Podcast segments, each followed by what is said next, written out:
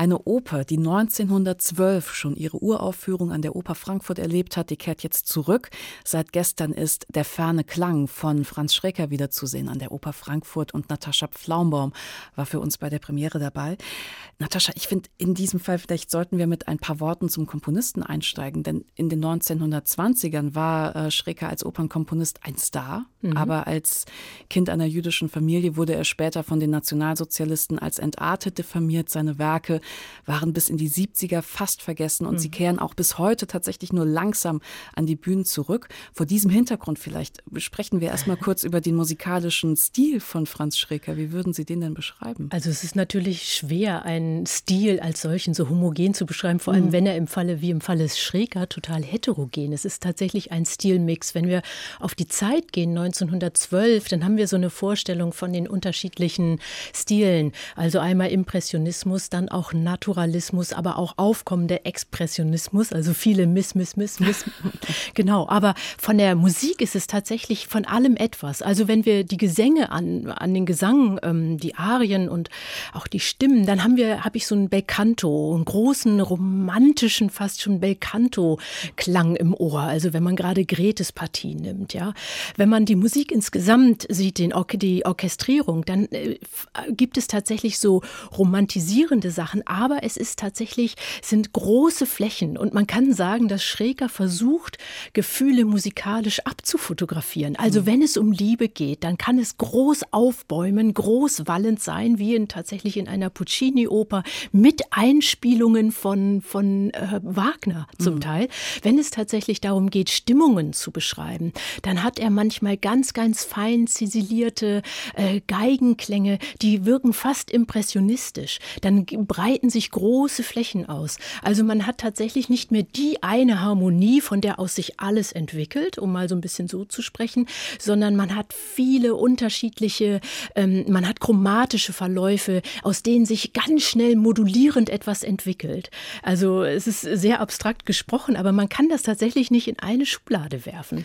Also ich habe jetzt tatsächlich schon mal ein klareres Bild, vielen Dank. Dann kommen wir mal zu, konkret zu diesem Stück äh, Der ferne Klang. Sie haben es ja gerade schon angedeutet. Geräte heißt äh, die Protagonistin, mhm. die aus Liebeskummer zum einen, aus einer Not heraus zum anderen von zu Hause wegläuft, Kurtisane wird.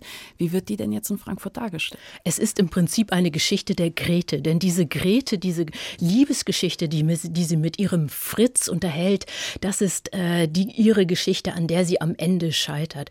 Jennifer Holloway singt diese Grete, um die sich fast drei Stunden alles dreht, also um ihren sozialen Abstieg. Es ist diese Liebesgeschichte Fritz, der will unbedingt Komponist werden und sucht den fernen Klang, etwas völlig Utopisches.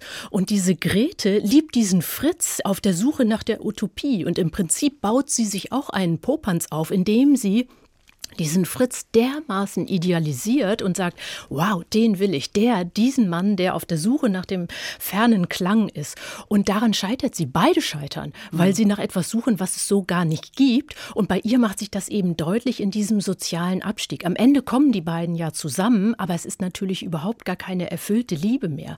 Und hier ist es besonders interessant, weil nämlich der Regisseur ähm, Damiano Micheletto, der schafft Doppelgänger auf der Bühne. Er schafft schafft alte Gretes und die junge Grete und verschiedene alte Gretes und er äh, schafft auch verschiedene alte Fritzens, sodass man immer wieder dieses Liebespaar in verschiedenen Zeitaltern sieht. Und man sieht sie auch in verschiedenen Altern ihrer Erinnerung.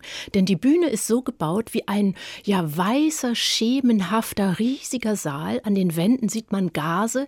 Vorne der Vorhang ist aus Gase. Der Raum ist immer wieder durch halbe Gase äh, äh Leinwände getrennt, auf die etwas was projiziert wird. Und das sind äh, Räume, das sind diese Seelenräume dieser Fritzens, dieser Gretes, die äh, quasi sich in ihren Identitäten über verschiedene Zeiten ihrer Biografie spalten. Klingt auch sehr abstrakt, ist aber unfassbar gut gemacht, weil man kann diese, sie betreten immer wieder neue Räume ihrer Identität.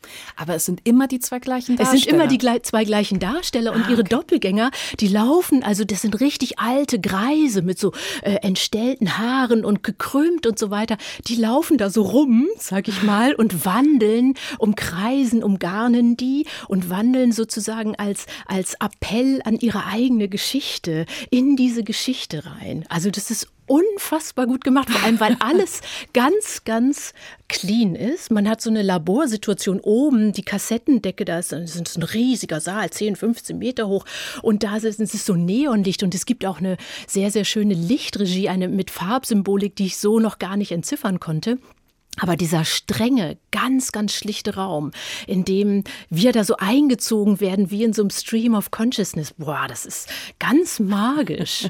Natascha Pflaubaum, ich glaube, ich muss Sie ja, gar nicht mehr nach Ihrem jetzt Fazit fragen. Sie schwärmen hier von der Musik, von äh, dem Bühnenbild ja. der Darstellern.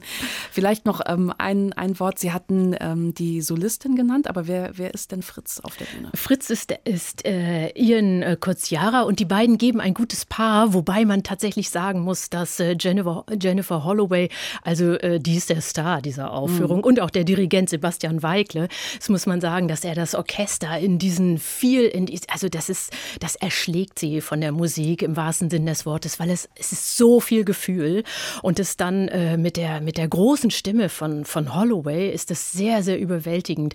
Ich muss dazu sagen, es ist, ähm, es klingt vielleicht ein bisschen abstrakt, wie ich das beschrieben habe, mit diesen ganzen Identitätsräumen. Es ist so poetisch gemacht. Es ist, gibt noch Filmproduktionen, es gibt noch Gedichtprojektionen und das alles fügt sich nicht zusammen wie etwas Konstruiertes, sondern tatsächlich wie so ein ganz, ganz phantasmagorischer Film. Also sie gehen da raus und denken, wow, was ist das für ein großes Gefühl, in dem ich da jetzt gerade war.